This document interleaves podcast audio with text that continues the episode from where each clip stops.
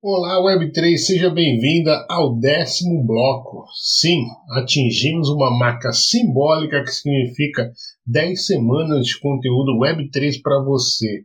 E, portanto, queremos agradecer por você ter nos acompanhado até aqui e reforçar o convite para continuar com a gente nessa caminhada. O próximo alvo agora é o 100, aproximadamente daqui dois anos.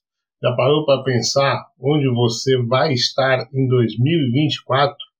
Até lá, a ideia é ajudar a levar a Web3 para todos. Muitíssimo obrigado. E se o bloco é 10, a convidada não podia ser diferente.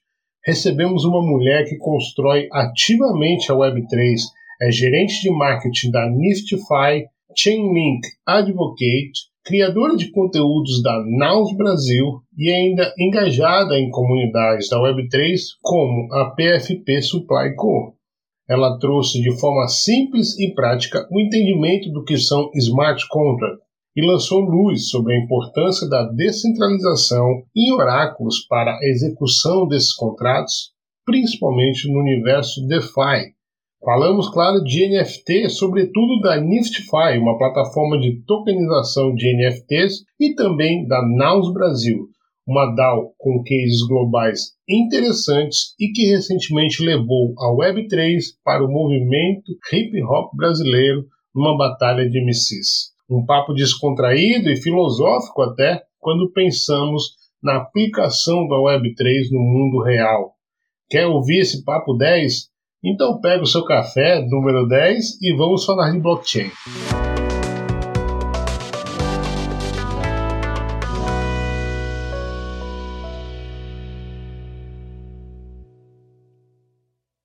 Muito bem a todos que chegaram agora, eu sou o Serious e esse é o Bloco Café, o podcast Web3 que acredita que a informação é a ponte para a revolução.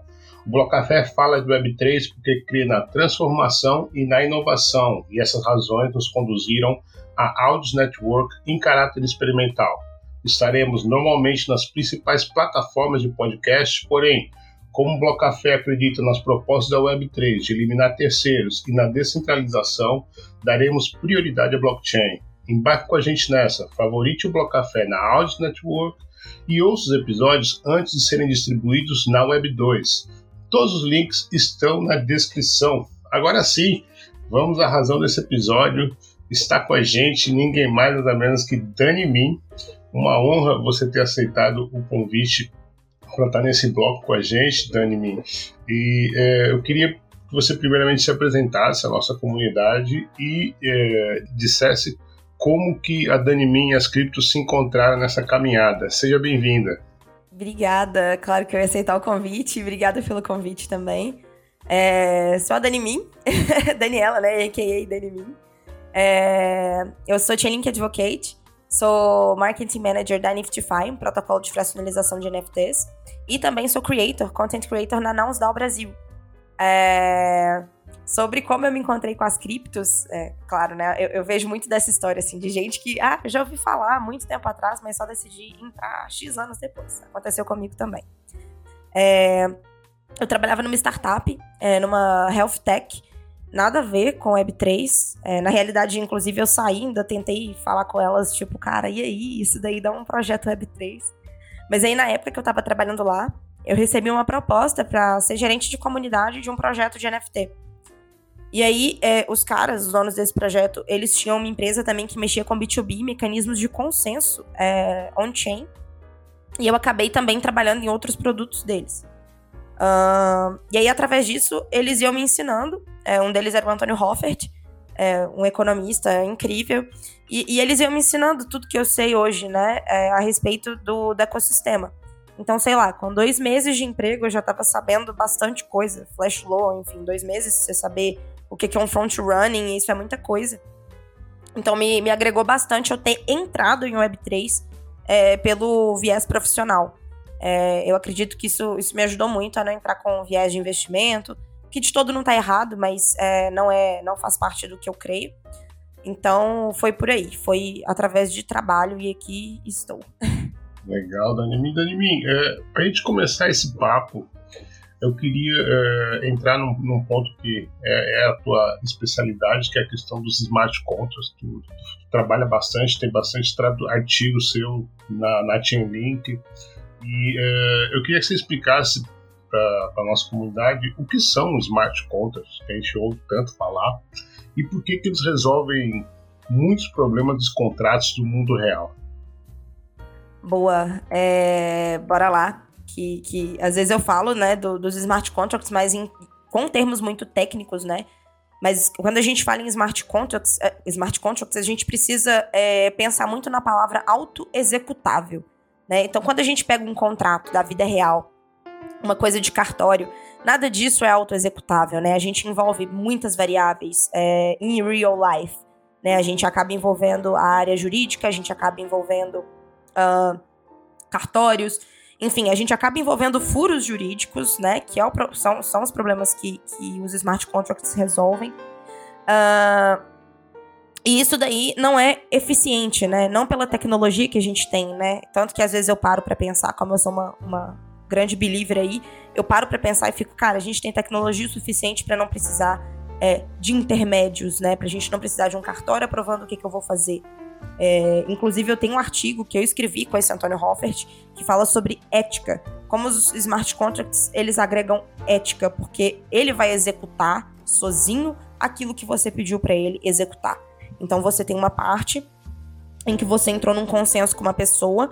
Olha, é o seguinte, eu vou te dar um NFT uh, dia 15 de novembro. Combinado? Então eu vou e coloco um smart contract para executar aquilo. É, e aí, dia 15 de novembro, o NFT sai da minha carteira e vai para a carteira da pessoa que eu prometi esse NFT. Ponto. É simples assim. É, eu vejo muito rodeio para explicar smart contract e, claro, né, em termos técnicos fica realmente complexo, mas é isso. Ele vai executar aquilo que você é, pediu para ele executar. É, enfim, ele, é, ele é construído dentro da blockchain, que é um ambiente determinístico, e o que agrega segurança nos smart contracts é, é realmente esse ambiente determinístico que ele está. É...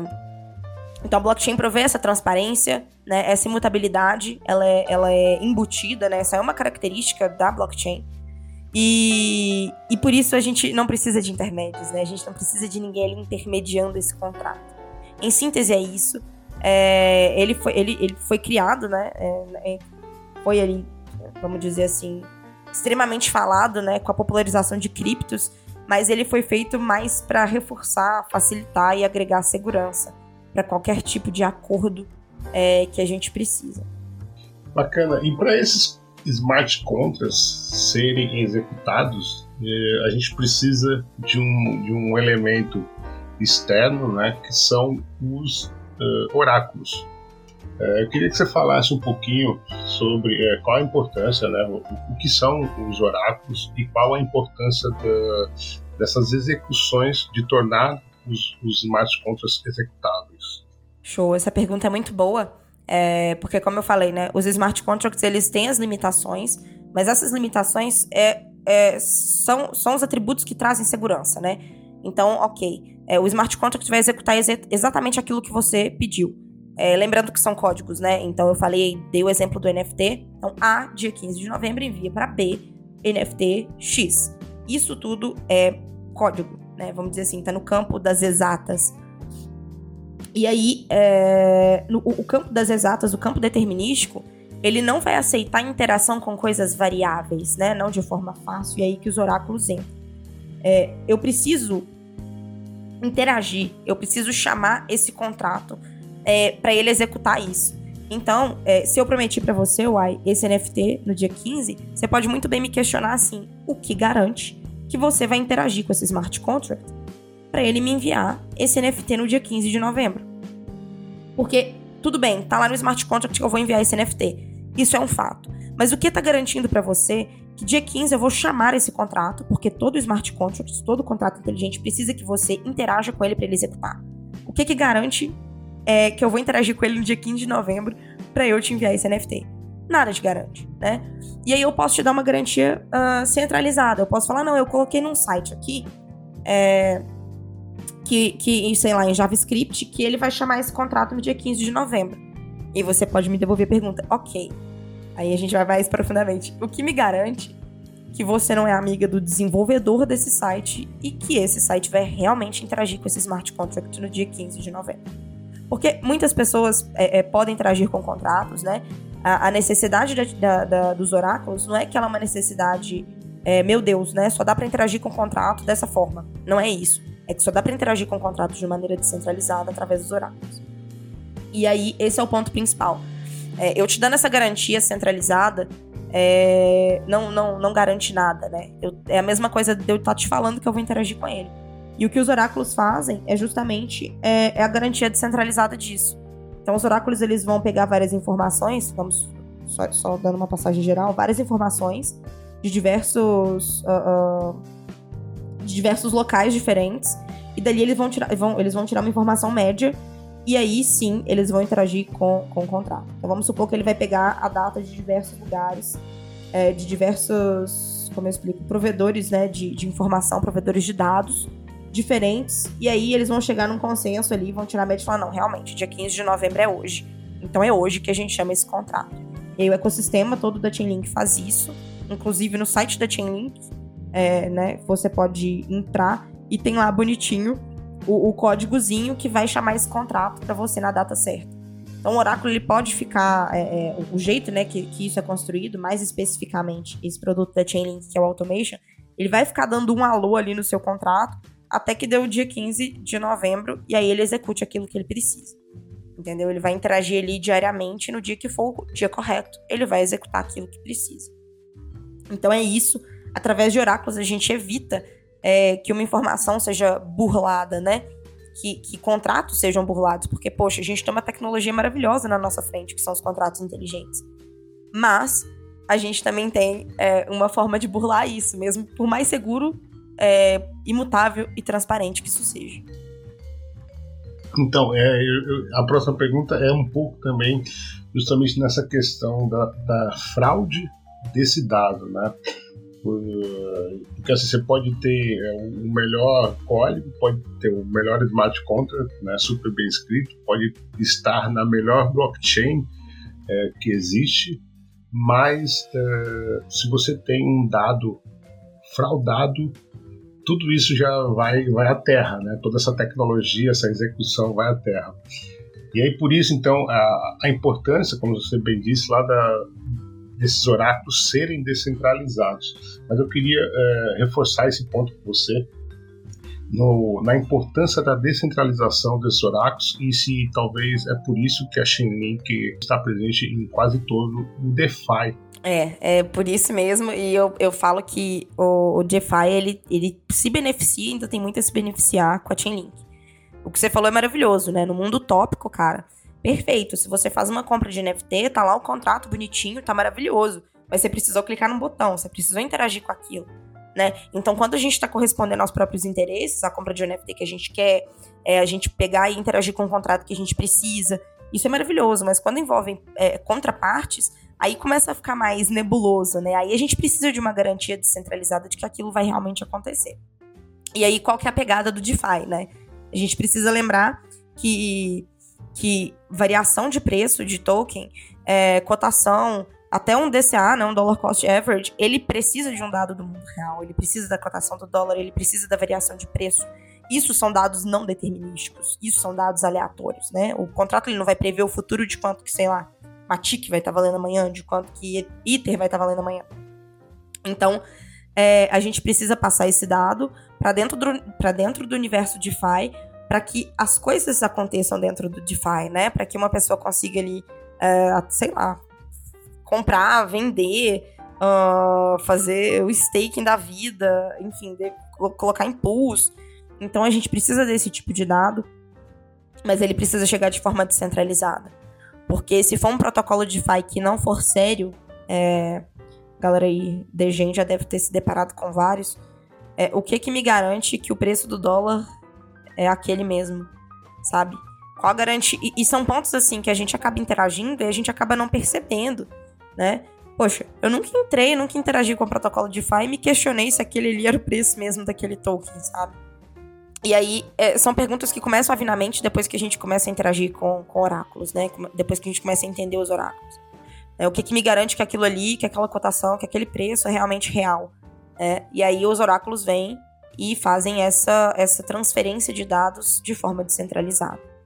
Então, e eu, eu acho engraçado que as pessoas falam, nossa, uau, né? A Chainlink transfere dados off-chain para on-chain, dados do mundo real para contratos inteligentes. E para mim o ponto mais alto não é nem essa transferência de dados, porque isso a gente consegue transferir de forma centralizada. O ponto alto é a transferência descentralizada. É, você sabe que eu, eu quando entrei no DeFi, não entendi o que, como é que funcionava, o que, para que, que serviu o oráculo. Depois uh, passei a entender e aí veio um misto comigo, sabe? Porque é, todo DeFi que eu entrava eu via o Chainlink de oráculo, Chainlink de oráculo. E isso é, é, demorou para eu entender, aliás, foi só depois de, um, de uma imersão que eu assisti é, tua lá na Bankless, é, sobre um tema que a gente já vai falar daqui a pouquinho, VRF, é, e eu aquilo me assustava, sabe? A, a Chainlink tá em todos os DeFi, e, e, mas aí você abriu essa questão, né? Que tipo assim, que primeiro, a, a Chainlink é descentralizada e ela é open source, daqui a pouco a gente vai falar um pouquinho sobre isso. E aí, incrível como que isso se mudou, sabe? Tipo assim, se eu, se eu entro num, num DeFi que eu não conheço e vejo que o oráculo é Chainlink, eu já fico mais tranquilo, saca? Porque, tipo, eu confio nessa, nessa questão que, que a Chainlink, nesses valores que a Chainlink é, preserva, sabe? Isso é muito legal.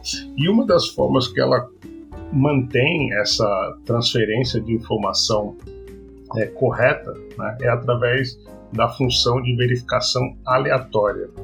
Eu queria que você explicasse para a gente, é, em, em, em, termos assim gerais e como se a gente a gente não, eu como se eu fosse um leigo mesmo, é, porque eu realmente sou, mas eu queria que você explicasse então para a gente o que, que é essa, o VRF, a importância dele para os oráculos e como isso é, pode ser uma proteção de fake news. Cara, massa demais. Obrigada por ter assistido a minha imersão. É muito bom ouvir isso. E, e, e, você falou de uma coisa muito importante antes de eu iniciar explicando o VRF, que foi que você bate o olho, né, quando é Chainlink e, e você vê, você enxerga mais credibilidade. Essa é uma das teclas que eu bato em todas as imersões e aulas e vídeos, né? Não é sobre o protocolo, não é sobre ser oráculo, é sobre o ecossistema que foi construído em cima da Chainlink. É diferente. É... E a Chainlink acaba estando em tudo não só por conta do ecossistema que construiu, mas porque ela fez, né? É, é, existe a rede de oráculos, mas em cima disso ela conseguiu construir produtos que são úteis. Né? O mesmo aconteceu com a Niftify, por exemplo. Existe o protocolo de fracionalização de NFTs, beleza, todo mundo pode usar, mas qual produto você tem que você usa com isso e que vai agregar utilidade para as outras pessoas, né? E daí a gente parte para vários produtos, automation, como eu citei, VRF, que eu vou explicar agora, enfim. É... Eu acho a parte de, de development da Chainlink muito forte. Isso, isso devs falam, né? Eu, eu codo, mas eu codo bem pouco, mas eu vejo é, developers falando isso de, de, forma absurda. Mas basicamente o VRF é uma função aleatória verificável e a gente retorna para a questão de limitações dos smart contracts, né? Números aleatórios, apesar de serem números e as pessoas falarem, ah, mas é número. Por que, que não tá no smart contract de forma fácil, né? Esses códigos aí cheios de número. Porque o número aleatório, ele não é determinístico justamente o oposto, né? Você tem de um lado as coisas determinísticas e do outro lado as coisas aleatórias. E isso isso acaba influenciando bastante, principalmente no campo de GameFi, que estourou aí, vamos falar aí no ano passado. É... E, e até mesmo, por exemplo, para mecanismos de consenso, né? Na blockchain, eu preciso é, tenho duas empresas aí que não estão tão, tão em conflito, não estão se dando muito bem. Eu preciso então de um mecanismo de consenso on-chain. Mas o juiz, quem é que vai escolher? Preciso de uma aleatoriedade aí. E essa parte é muito interessante. Uh, vamos voltar aí na questão do, do, do, do empréstimo, do, do, do, presente aí que eu vou te dar de NFT. É, a gente decidiu aí que a gente vai jogar um dado, dado mesmo de joguinho. E que se cair no número ímpar, eu te devo um NFT. Mas de onde é que a gente vai pegar esse número aleatório que vai sair no dado? Né? E aí, é, a parte massa é que a Chainlink ela não vai apenas prover esse número aleatório. É que ela vai te prover a prova criptográfica de que esse número é de fato aleatório. Então a gente, vamos supor que a gente fez essa aposta, Mas aí, mais uma vez, eu decidi pegar esse número é, de uma forma centralizada. Uh, eu falei que esse número é, caiu par, porque eu não tô afim de te dar esse NFT. Mas aí eu sou amiga do desenvolvedor, é, ou eu subornei o desenvolvedor para fazer com que esse dado caísse número par de forma proposital. Enfim, você não viu os códigos, uh, ou eu posso até subornar validadores. Cara, ó, eu tô te subornando aí, é, esse número aí não tá legal. Enfim, mas isso é um papo mais, mais técnico. É, a pessoa pode abrir mão da recompensa de validar aquele bloco e aceitar a minha recompensa, entendeu? Às vezes vale mais a pena. Uh, a, a Chainlink, o que ela faz com o VRF, com função aleatória verificável, ela te dá uma prova criptográfica. Olha, aqui a prova criptográfica, a gente tá falando de criptografia, de que esse número é aleatório. E aí, depois dessa prova criptográfica, o meu contrato inteligente consome esse número. Então ela não vai, ele não vai consumir o número e aí depois é, o contrato vai ser executado. Ele só vai consumir aquele número depois que eu tiver uma prova criptográfica de que ele é de fato aleatório. Isso é muito importante. A gente tem até use case com a Put Together, é um, um protocolo muito legal em que as pessoas uh, colocam dinheiro lá, uh, ele rende, né, juros, vamos supor, e aí cada dia uma pessoa é selecionada para ganhar um prêmio. Mas o que me garante que a pessoa selecionada foi selecionada de maneira aleatória? Quem me garante que não foi o primo do, do CEO lá que foi, foi selecionado? E aí eles utilizam Chainlink VRF para fazer isso. Tem os IKs com Caio Vicentino, é, inclusive quem não segue o Caio, eu indico bastante seguir, ele fala bastante de DeFi. Ele usou para fazer um sorteio.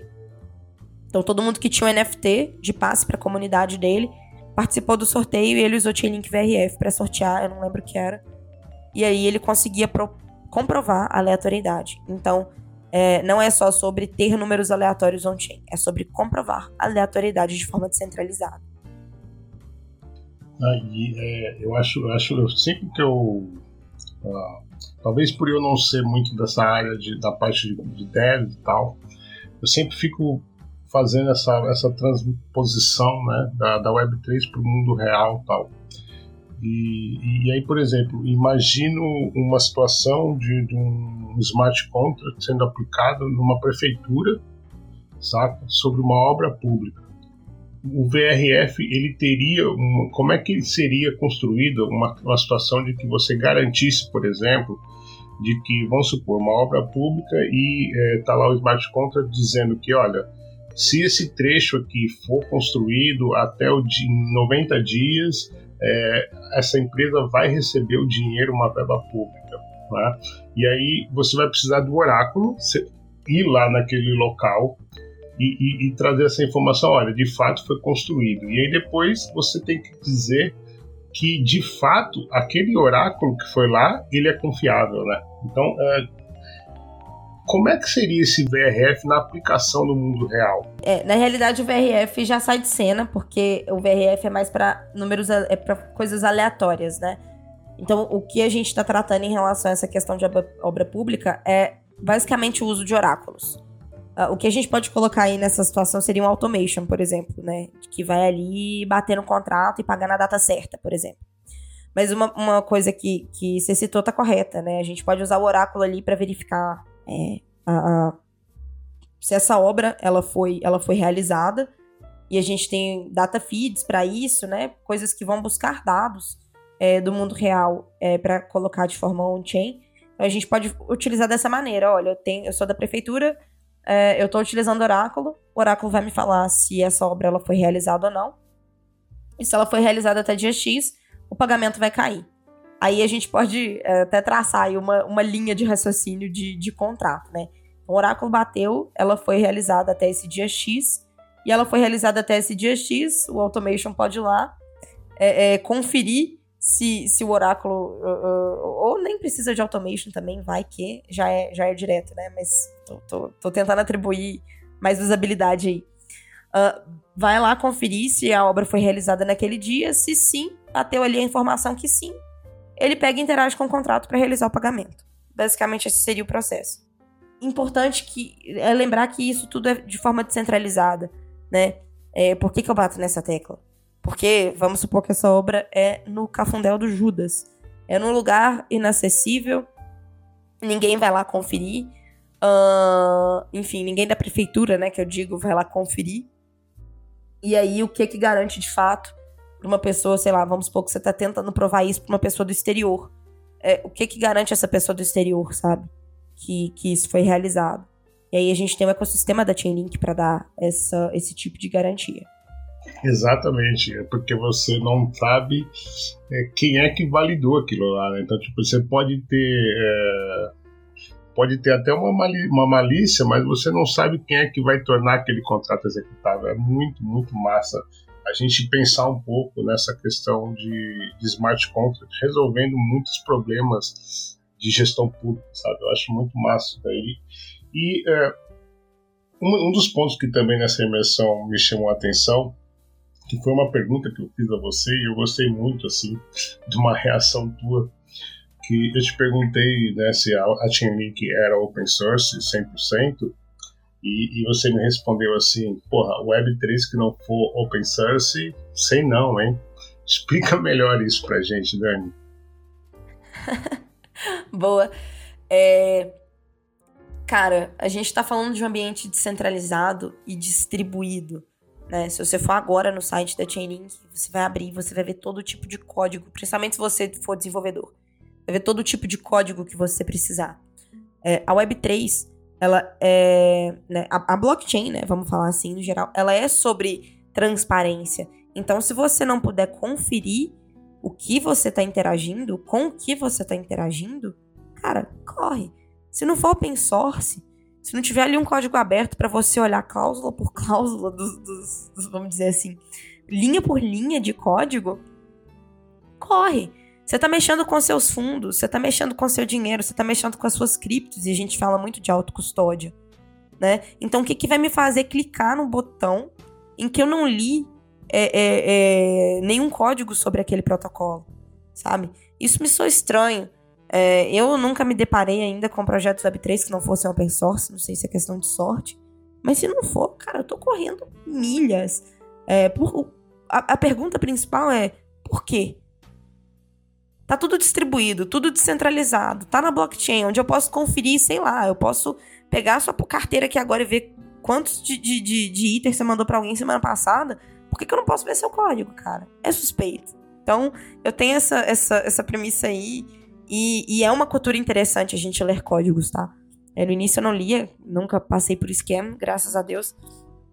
Mas é uma cultura interessante a gente ler, não só pra gente ficar atento mas para a gente começar a lidar melhor como as coisas são construídas é, e, e, enxergar de que forma a transparência é embutida. Então, se a transparência não está embutida, cara, volta para o Web 2.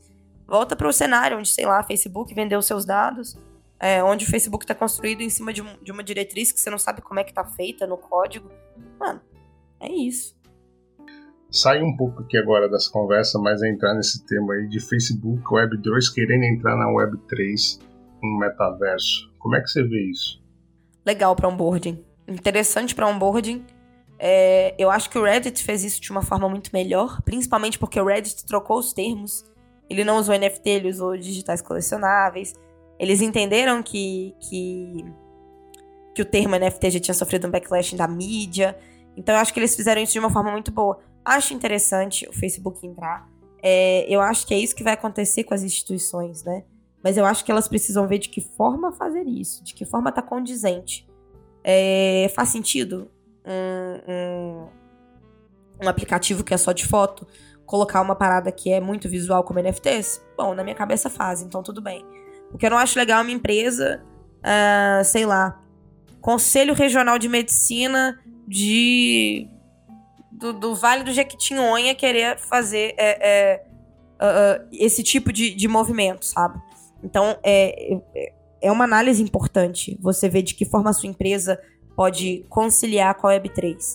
Um, e eu acho que o Facebook fez isso de uma maneira interessante, fazendo isso via, via Insta, é, até porque eles já tinham agregado questão de shopping, né, antes, que era de produto, de roupa e tudo mais. Eu acho que eles vão fazer um onboarding legal é, de gente aí. Ainda tenho meu pé atrás é, com esse tipo de coisa, Ainda questiono questões de dados. É, bom, você conectou sua MetaMask ali, né? E é o Facebook. E aí a gente volta na questão de open source. Né? Como é que tá acontecendo aí essa questão de dados? Como é que minha, minha de que forma o Facebook está usando uh, meus dados ali. É, então eu acabo ficando com o pé atrás em relação a essa, essa questão. Eu, eu, Daniela, acabo confiando mais em empresas que entenderam o cerne da Web3 e construíram em cima disso. É, mas sempre fico de olho em empresas que não são Web3, mas que estão querendo entrar. Ah, total, total, porque uh, um, dos riscos aí que eu vejo nessa história, não sei se você concorda, Dani, é a questão justamente do, do, Facebook. Você, por exemplo, o Facebook já sabe a tua vida toda, não só o Facebook, o a Amazon, já sabe a tua vida toda, o que você come, o que você faz. É, ele só não sabe qual é a tua wallet. E aí você vai lá e é, tum, conecta tua wallet aí ele vai falar, opa, já tem, já aí ele começa a colocar a Web do uma cara de Web 2, né, um rótulo na, na, na Web 3, ou seja, começa a retirar sua privacidade. Então, eu, eu vou ser sincero, eu não tenho mais minhas contas do, do Facebook, mas eu acho que é muito interessante quem for conectar a, a, a wallets né, nessas redes sociais que, que faça de forma anônima, seja um perfil que você, você recém criou, saca? Porque eu acho que ainda pode ter. Você também acha que pode, pode rolar isso daí? Cara, e, e, acho completamente. E outra coisa que eu achei preocupante foi quando eles anunciaram que venda e compra de NFT serão feitos através da plataforma do Instagram. Enquanto a gente estava mexendo só com a questão de share, de publicação, é, enquanto o Instagram não podia movimentar meus ativos, estava tudo bem. Eu publiquei ele no meu Instagram, ele pegou a imagem só do meu NFT e publicou ali para todo mundo ver. Mas a gente começa a entrar num território perigoso quando a gente clica em aceitar a venda. É, e aí a gente, por não ser open source principalmente, a gente não sabe qual o nível de segurança do Instagram. Qual que é o nível de segurança do Instagram? Eu tô vendo uma pá de gente sendo hackeado ultimamente no Instagram. Então a gente tá dentro de uma. É, é, a sensação que eu tive foi, ok, eu vou colocar meus NFTs aqui, é a mesma coisa de eu estar entrando no marketplace perigoso, marketplace cheio de hacker, sabe? Então é muito vulnerável. É, bom, vejo muita gente tendo o Instagram hackeado, eu vou botar um NFT ali, um NFT que, sei lá, custou 3 itens, cara, é perigoso. Então tava tudo bem para mim quando era só para mostrar para os outros que eu tenho esse NFT, mas não tá nada bem para mim é, o, o Instagram ter autorização ah, para alguém clicar num botão ali se eu for hackeado e vender algum tipo de ativo meu. Perfeito, muito legal essa observação. Dani, você falou agora há pouco que é muito legal a gente ler o código. Como é que uma pessoa que é leiga passa a ler o código? Qual é a dica que você dá para as pessoas começarem a entender códigos? Massa. É, eu parto do pressuposto assim que é interessante a gente saber pelo menos um pouquinho de de código, né? De lógica de programação. É, enfim, tem diversas aulas no YouTube que são gratuitas. E a gente entender um pouco, assim, dos termos que, que se usam né, no mundo dos códigos, inputs, é, uh, os termos que eles usam de execução, como é que eles fazem para chamar algum dado. É, enfim, você mata isso, sei lá, ali num, num, dia só assistindo aula. E aí, por exemplo, se eu pego um NFT, eu posso clicar lá em contrato e ver uh, todas as características de código daquele NFT. Mas eu começaria indicando isso, começar entendendo lógica de programação e algoritmo. É, ou até tendo um pouco de inglês, né? Porque como o mundo dos códigos aí usa majoritariamente o inglês, é, a gente consegue entender o que, que aquele contrato está dizendo é, na, na, linguagem dos códigos. É, é, lembrar que, que programação, que código, nada mais é do que uma outra linguagem. Então é como se você estivesse aprendendo um idioma novo. Mas é muito mais simples. É, então é pegar no YouTube mesmo, lógica de programação e algoritmo e, e, e, e começar a entender como é que aquele universo funciona. É, não é uma pressão, uh, mas eu acho interessante a gente começar a ler contratos, a ler coisas que a gente está interagindo. É, inclusive, isso puxa um outro ponto, que eu acho que as coisas deveriam ser traduzidas. É, a gente fala muito sobre transparência, mas a transparência não é nada sem acessibilidade. É, então, eu acho que os smart contracts, as coisas que a gente interage poderiam sim ter ali um, um, um processo de tradução confiável, em que as pessoas leigas pudessem bater o olho e entender com o que, que elas estão interagindo e o que está acontecendo ali. É, Dani, a gente. É, posso dizer que você e eu também, né, somos builders da, da Web3. Nós estamos trabalhando, movendo nossos esforços nessa, nessa revolução, vamos dizer assim. E, e, uma discussão que rolou recentemente lá no, no Twitter, que eu gostei muito e que eu vou começar a trazer aqui para o Bloco Café, é até que ponto a Web3 ela está aplicada já na população? Muito pouco. Muito pouco. Muito pouco. É, eu vejo alguns pontos uh, sendo mais utilizados que outros mas se a gente for falar, nichar, né, em termos de finanças, muito pouco. Se a gente for falar em termos de NFT, né, não só da utilização para arte, é, mas de utilização para registro das coisas, de coisas únicas, muito pouco. Se a gente reúne tudo, DeFi, NFT, comunidades e tudo, beleza, dá uma quantidade legal. Mas vamos nichar, cara. Quantos registros é, úteis, não, não chamando é, NFT arte de inútil, de inútil longe de mim, ainda mais eu que sou fanzona, mas quanto, quantos registros ali, vamos supor, de um apartamento, é, de uma coisa que, que, que, que tá num cartório, é, estão registrados ali em NFT, sabe? É, quanto da população é, conseguiu abrir mão um pouco de, de investimento dentro de banco é, e tá em DeFi. Então, muito pouco, muito pouco. É, isso eu, eu comentei num outro podcast também, recentemente.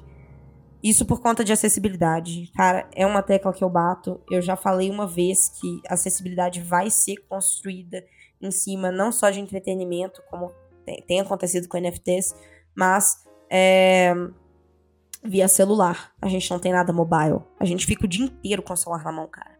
O que, que a gente tem aí de Web3 no celular? Eu não tô afim né? Eu sou um, um, cidadão comum ali, tranquilo. Não tô afim de ligar meu computador, às vezes eu nem tenho computador para interagir com finanças, mas o app do banco tá tranquilo e feliz. Eu vou optar pelo app do banco porque é mais fácil para mim, né?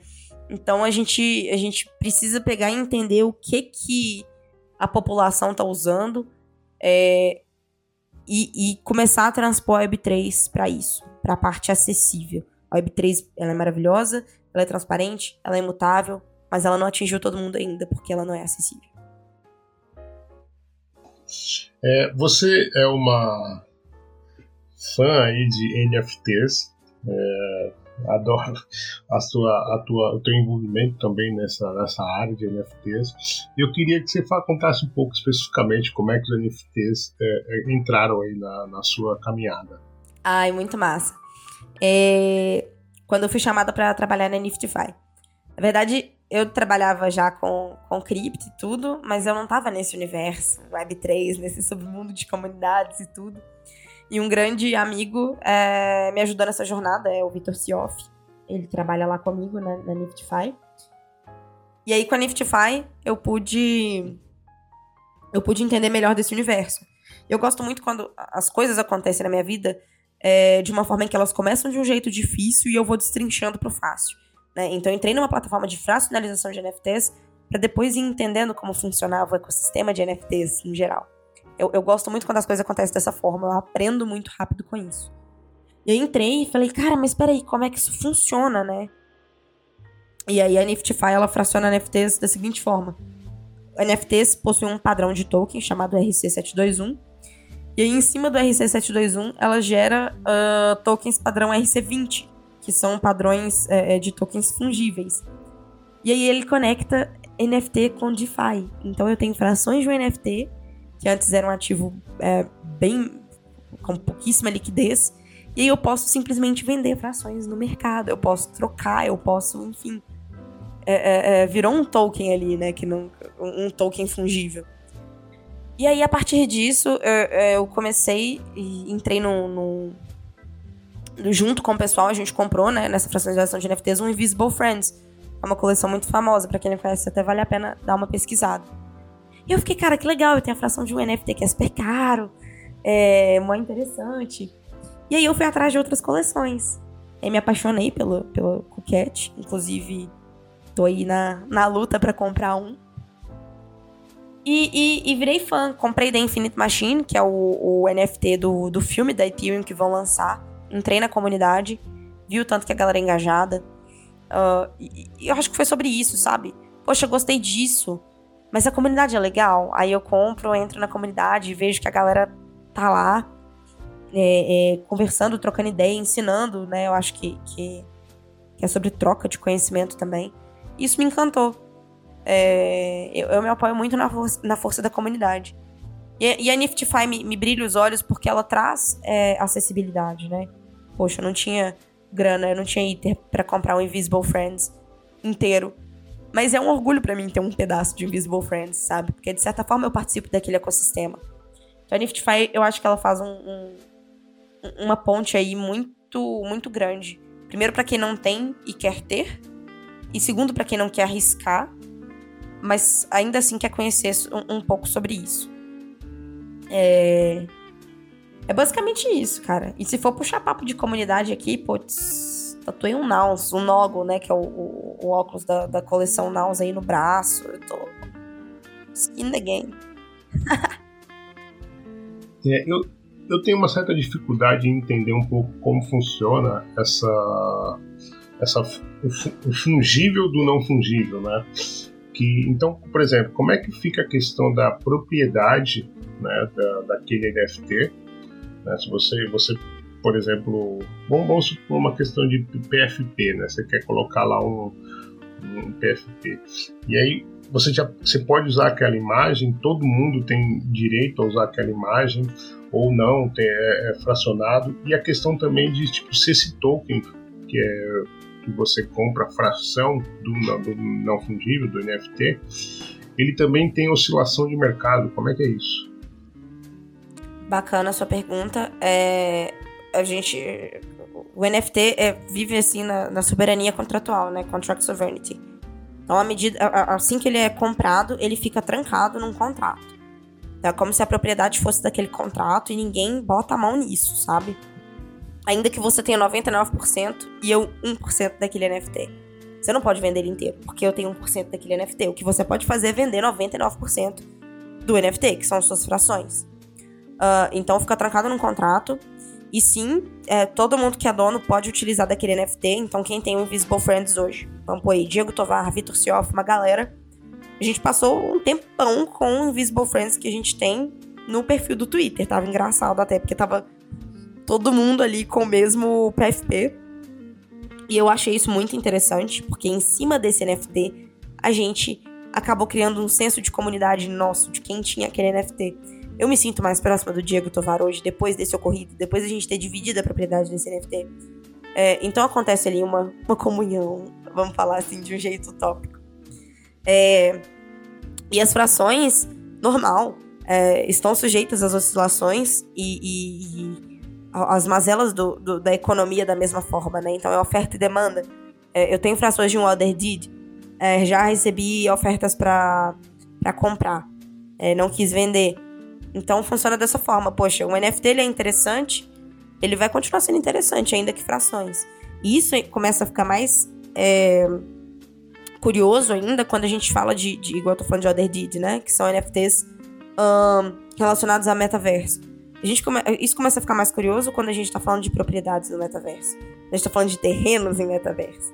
Porque você divide terreno na vida real é uma coisa muito tátil, né? A gente consegue ver aí gente que divide. Ah, eu tenho metade de um lote, eu tenho metade de um apartamento.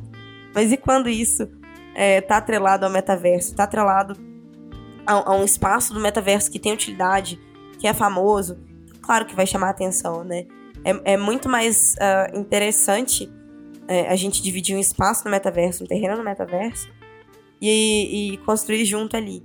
Isso abre margem para, sei lá, um coletivo de gente que quer fazer galeria de arte no espaço de metaverso. E aí, como é que a gente vai dar propriedade para todo mundo? Como é que a gente vai garantir a propriedade através dessas frações?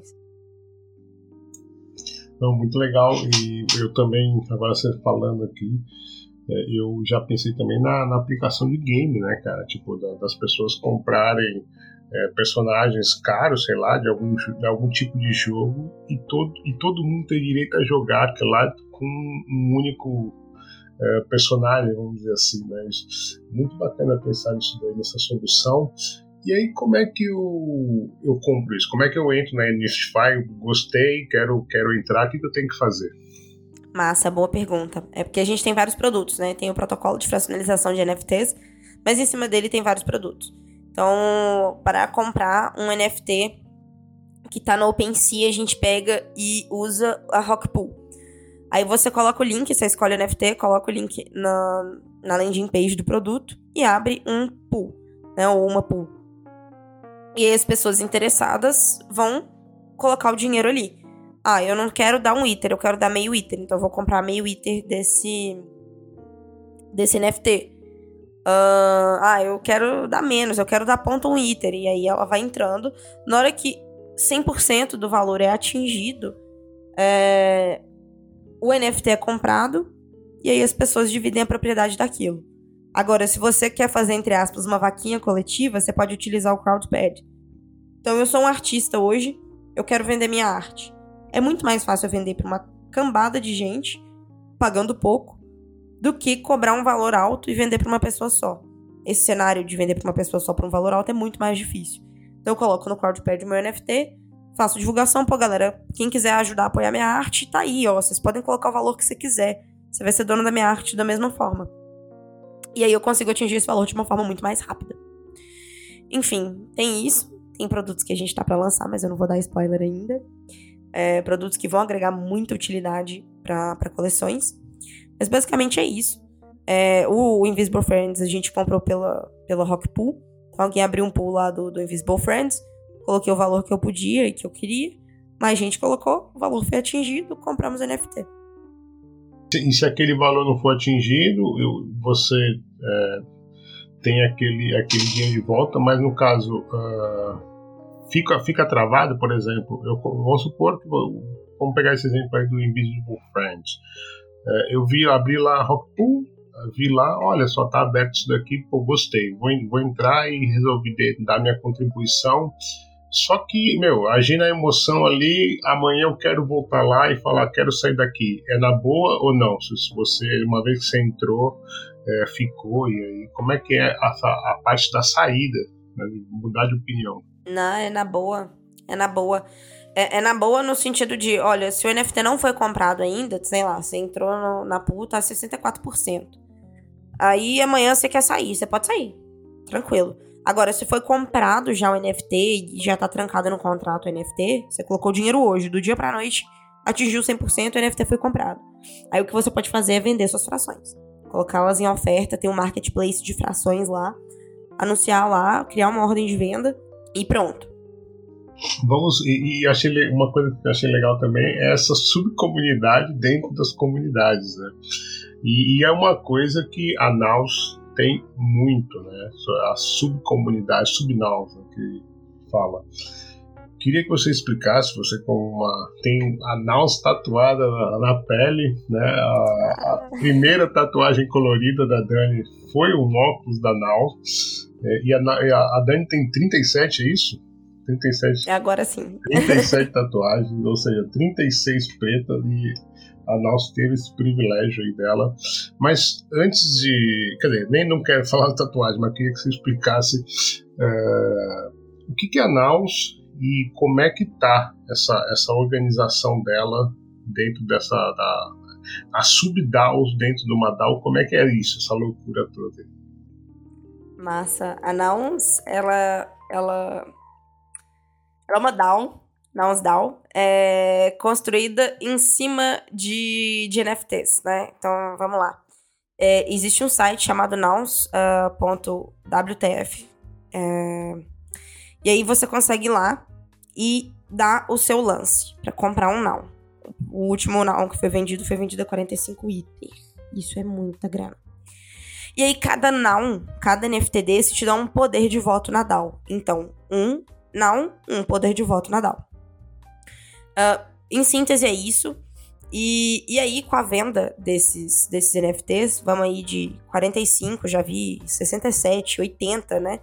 Com, com esse valor, é, a gente vai preenchendo o tesouro da DAO. Então pensa que a Nouns já vendeu muito NFT e tem um tesouro aí de uma, com uma grana uh, bem grande, bem gorda em Ether. E aí, qual é o intuito da Nounsdown? Não unificar as coisas. Uh, e aí, a gente tem esse tesouro, e aí as pessoas podem subir propostas, E aí as propostas são é, levadas à votação. Então, quem tem um poder de voto pode votar contra ou a favor, ou até se abster do voto. Inclusive, podem delegar. Eu, ah, eu não tô afim de participar, eu tenho náusea, eu vou delegar meu voto. Delego. E aí, uh, a gente sobe propostas, enfim, teve proposta para marca de feijão. Ah, eu quero fazer uma marca de feijão utilizando o vocês me ajudam? Eu preciso de ajuda para construir essa marca de feijão. Sobe a proposta, proposta aprovada, a galera libera uma quantia ITER pra, essa, essas pessoas fazerem essa marca de feijão.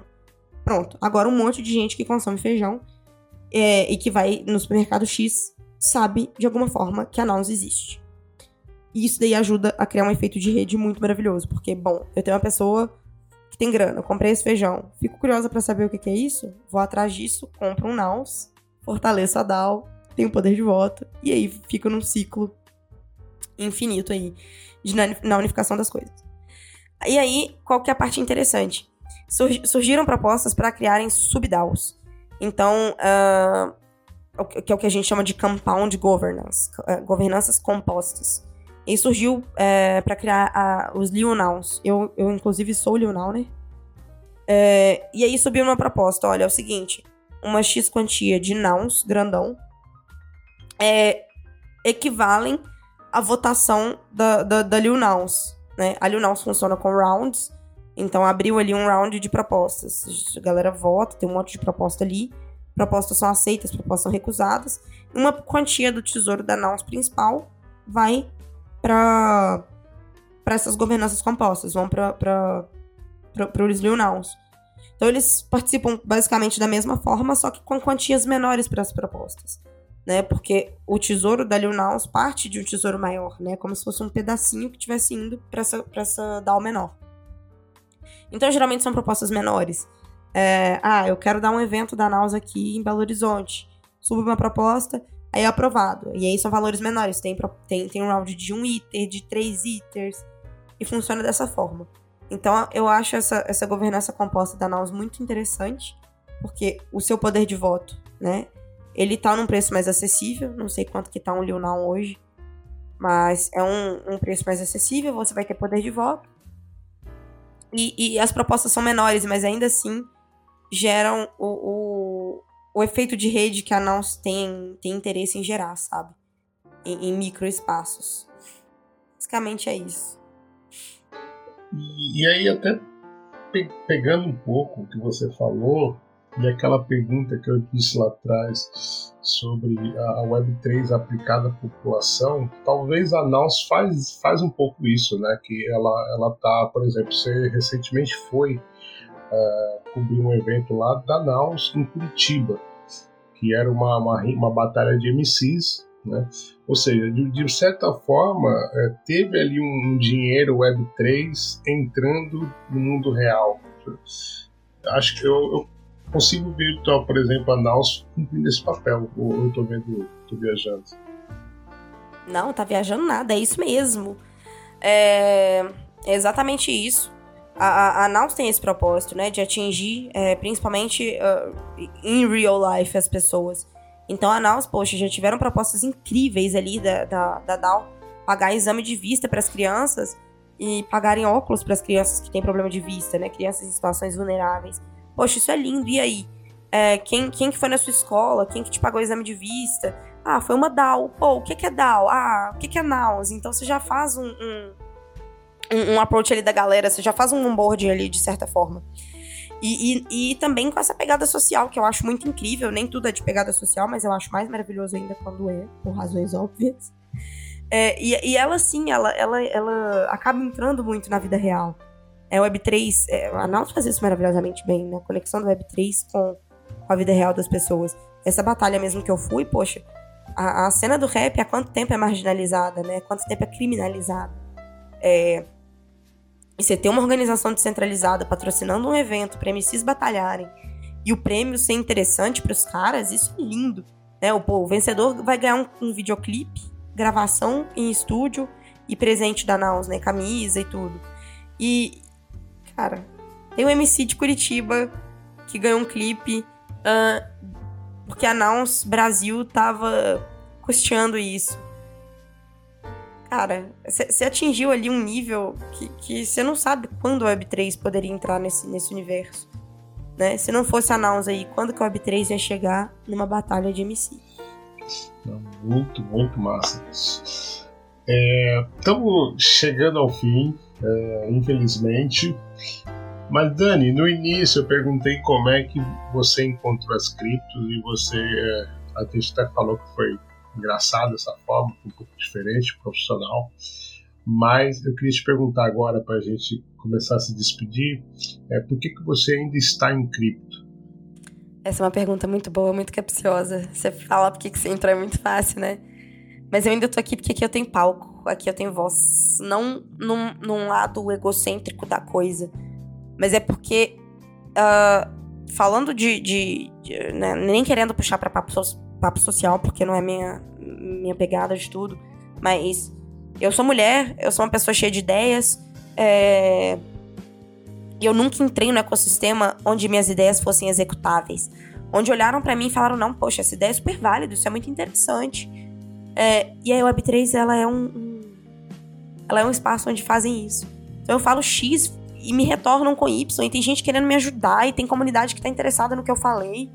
É, e tem gente pedindo para subir proposta. Então, aqui as minhas ideias é, são válidas e aqui eu vou encontrar alguma comunidade que se interessou para isso. Então, eu tô aqui ainda porque aqui todo mundo tem voz. Não só eu, mas todo mundo tem voz. Massa. É, eu tenho um quadro que chama. Eu chamei ele de. batizei ele de CryptoPunk. Que eu vou falar aqui agora. eu, eu, vou, eu vou falar aqui algumas palavrinhas e você fala o que vem à tua mente, uma palavra ou uma ideia, não tem problema. Tá? É, bora lá? Bora! Então vamos lá. Bitcoin. Uh, ausência de comunidade ainda. Satoshi Nakamoto. Necessário. Smart Contract. Necessário dois. Será que meu necessário três? Ah, Oráculos. uh, confiança. Web 3. Comunidade. DAO. Hum, ah, essa foi foda. Down. Cara, tem que ser uma palavra? Tem não, não, não, não, uma ideia, uma ideia. Boa, boa. É foda, ah, é, foda. é, precisa muito. Tem, tem muito chão a percorrer. É isso. É. é. NFT. Comunidade. Metaverso. Hum, precisa ser descentralizado. Não é só VR, não. Segurança digital. NFT. o que falta para a adesão popular das criptos é? Celular. Tá, tá no celular. Você tem alguma rede preferida? Lógico, Ethereum. E alguma que é distância? Ai, Solana. É, você se considera uma maximalista? De ITER? De ITER. Ai, não vou cavar minha própria cova. tá bom, adorei. O que foi o Crash Luna? Previsível, né? Tava na cara que ia dar ruim. Tornado Cash. Necessário pra caramba. Privacidade. Cripto é? autocustódia. Show! Então é isso. Com autocustódia, nós chegamos então ao fim desse episódio. Eu queria agradecer de coração, Dani, por você aceitar gravar esse episódio. Eu adorei é, conhecer um pouco mais, ver essa tua, tua. A gente observa uma coisa que eu, eu admiro muito e já devo ter te falado em algumas vezes, em alguns tweets, ou até mesmo é, ali na troca de mensagens, né? É, o quanto você faz isso de coração, o quanto você gosta disso, trabalha pra caralho e, e você é muito importante pra gente. Então, quero te agradecer tá, por todo esse trabalho que você faz pela gente e, e tornar a Web3 é, mais palatável, vamos dizer assim, sabe? Então, muito legal. Eu desejo sucesso para você sempre. E é, eu queria que você avançasse aí para as considerações finais e como é que a comunidade te encontra. Boa, muito obrigada por todas as palavras. Sou sensível aqui, quase chorei. é muito bom ouvir esse tipo de coisa porque eu sinto que eu tô no caminho certo. E é isso aqui que eu amo fazer. Eu amo estar nesse ecossistema. É, poxa, amo a Niftify de paixão. Alô, Vini, alô, Léo. é, amo Chainlink, amo Naus e, e, e tá construindo isso ao lado de pessoas maravilhosas, ao lado, uh, dentro, né, de comunidades maravilhosas, para mim é um prazer. Saber que eu tô fazendo isso de, uma forma boa e que agregue para as pessoas me dá mais prazer ainda. É... Poxa, é, obrigada pelo convite, Mai. Foi, foi incrível. Adorei o, o, esse ping-pong aí, achei maravilhoso. A ideia foi ótima. Um, eu acho que de consideração final é isso. É, mas, mas dá um puxão aí de orelha para quem, quem ainda tá só nas teorias, ainda não passou pra prática. Não tô falando pra você acordar amanhã, alavancar. Mas pra você entrar numa comunidade ali de NFTs, PFP Supply Co. é uma excelente comunidade do Timbalabush. Você tá por dentro de como as coisas acontecem, de como usar um snapshot, de como ter uma carteira. É, então, não, não só ficar lendo, eu fiz isso por muito tempo da minha vida, me arrependo. Poderia ter entrado antes. E basicamente é isso. A galera pode me encontrar uh, no Insta, é, Danimin. É, no Twitter também, Danimin com dois M's no final. E em qualquer canto é, aí da, da Chainlink, qualquer canto da Niftify, na comunidade da Niftify, na comunidade da Nós Brasil, é, todo mundo consegue me encontrar. Legal, com certeza. É, essa foi a questão. Sabe que eu, eu não entrei antes nas criptos justamente por essa questão de assim, ah não, primeiro eu vou estudar, primeiro eu vou estudar, primeiro eu preciso saber o que estou fazendo. E a verdade é que enquanto eu não coloquei ah, o meu skin the game na, na, parada, enquanto eu não coloquei um, um real na, na cena, é, eu não estudei, sabe? Então, tipo, é, acho que essa, essa palavra, essa atitude que você falou para as pessoas é. tomarem é, é, muito legal também. Eu tenho esse ponto. somos seres econômicos. Enquanto a gente não, não botar uma grana ali, enquanto a gente não interagir é, economicamente falando com aquilo que a gente quer, a gente não vai ter uma, uma relação profunda. Isso falando de coisas, pessoas não. Sim, sim, sim, claro, total. Então, comunidade, é, a gente fica por aqui. É, eu queria agradecer o carinho da sua audiência, dizer que se você tem dúvida, crítica, sugestão ou parceria, entre em contato com a gente no Twitter, arroba Blocafé, ou no e-mail, blocafé.broton.me. Todos os links, inclusive da Danimin, estão na descrição. Tchau!